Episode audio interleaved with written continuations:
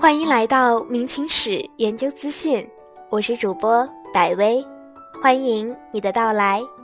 那么，我们今天分享的文章是清朝人是怎么吃猪肉的。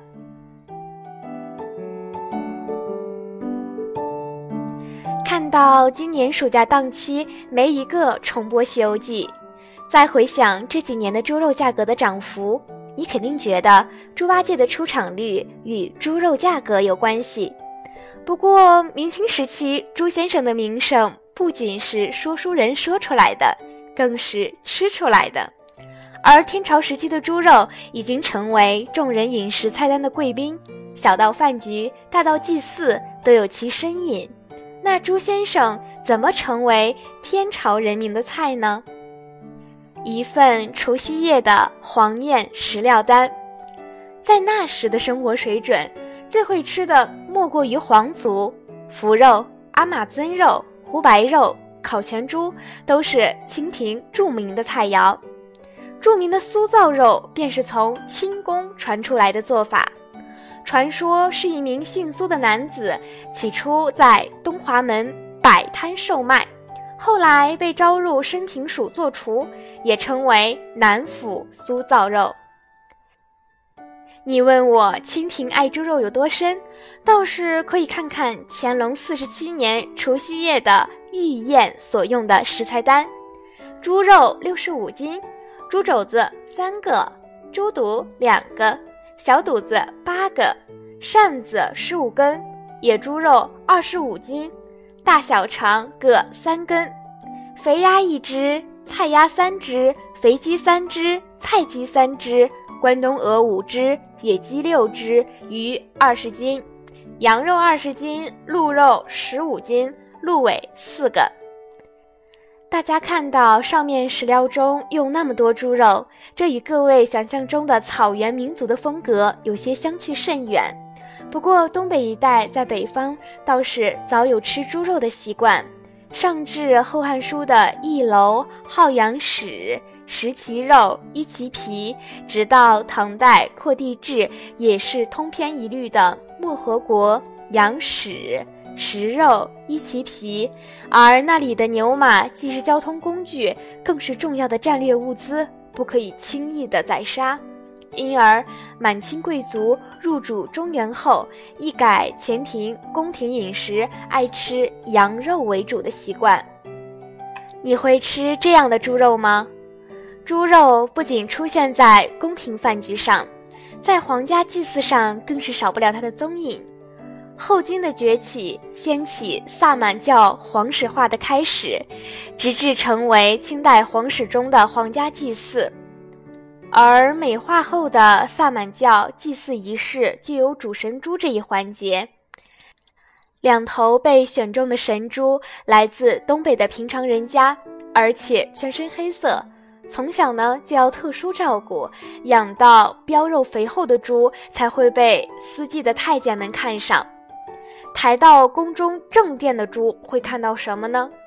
灶王爷的神位、井臼和两口大锅。这分明就是个厨房嘛！在宰杀之前呢，大家还要看神灵的意见。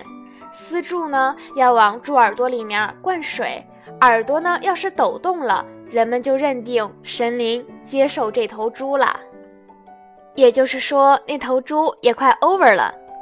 宰杀后的猪放入坤宁宫中的大锅里，礼毕后，猪肉切好了要放在碗里。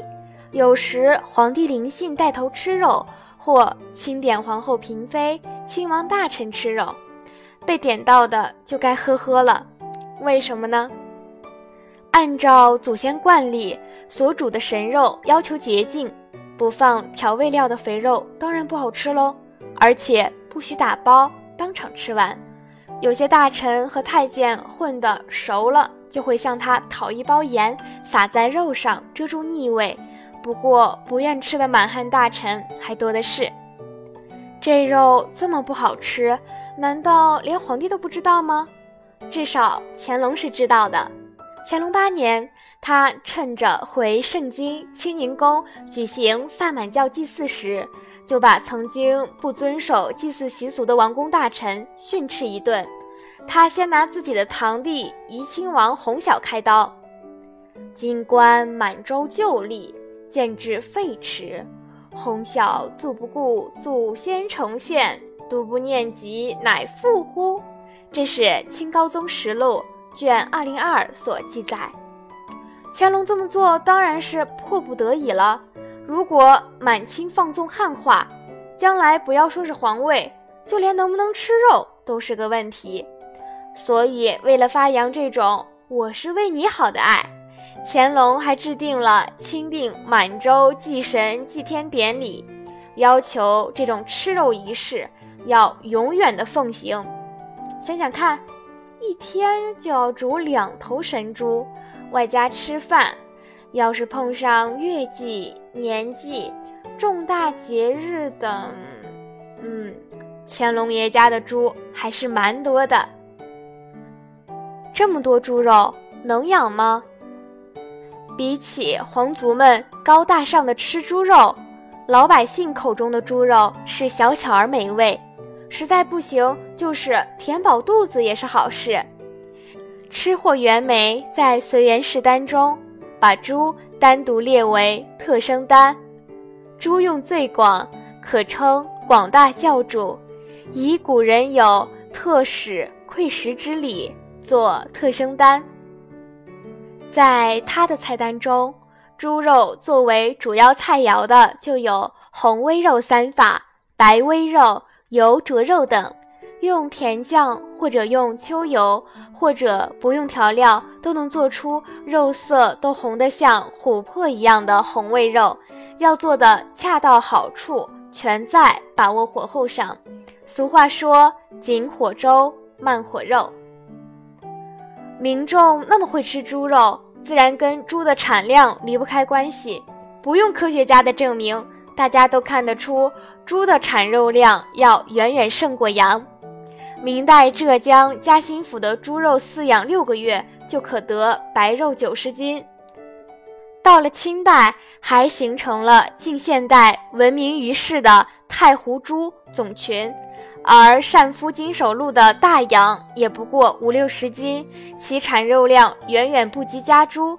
那繁殖能力呢？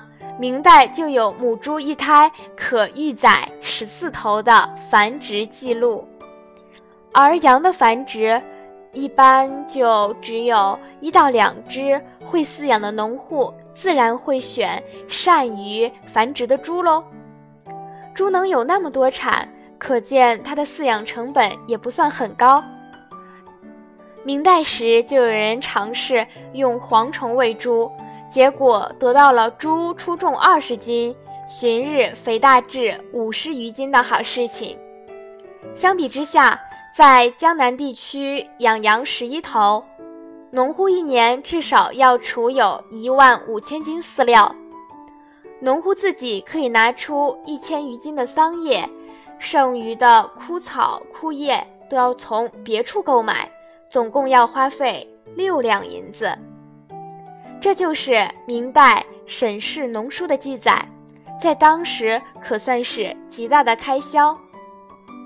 磨刀不误砍柴工，农民擅长驾驭牛羊耕种，他们也明白靠猪粪保持土壤肥力更胜一筹。蒲松龄在《养蚕经》中更是把养猪提到了种田之要务。养羊虽同样可以提供土地肥料，促进农耕，但常言道羊庸移于地，猪庸移于田。也就是说，养羊则需要广阔的牧场土地，那么这在人口稠密的南方农业区几乎无法实现。可是，农民兄弟们养猪可不为了口福，一年辛苦养大的猪，如果在平常就被无故吃掉，不免心中不安。所以，大多时候都是在祭祀时才用猪肉，为了来年丰收，所以呀，每年都竭力的去养猪，相信把猪献给神灵才得保佑。这也就是明清时期福建潮汕一带赛大猪出现的原因之一。如今，猪肉早已是人们餐桌上的一道普通佳肴。相比于祭祀，人们更愿意尝其美味。感谢本文的作者花兔辛苦的撰写。清朝人是怎么吃猪肉的？我想这回你应该明白了吧？更多有趣、有用、有态度的明清史资讯，就请关注我们的微信公众平台吧。我是百薇，我们下期节目再见。